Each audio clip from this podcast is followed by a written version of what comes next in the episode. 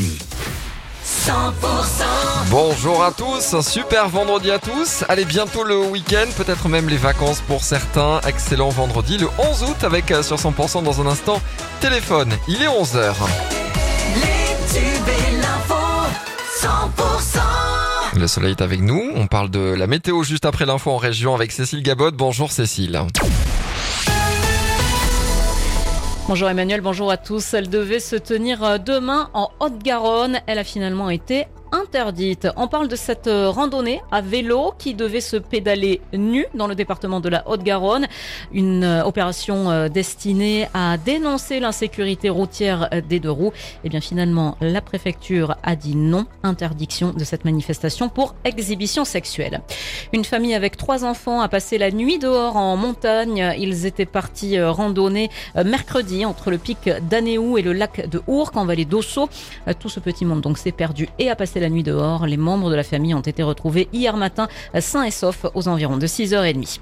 Castres à la télévision ce dimanche soir. Au mois de mai dernier, une équipe de France 5 était venue tourner des images à Castres pour l'émission Les 100 lieux qu'il faut voir. La diffusion aura lieu donc ce dimanche à 20h55. On devrait y découvrir l'église Notre-Dame de la Platée, la boutique de la chocolatière José Fablé, ainsi qu'un maître artisan en vitrail. La reprise du championnat de Ligue 1 en football ce week-end. Le TFC se déplace à Nantes. C'est dimanche à 15h.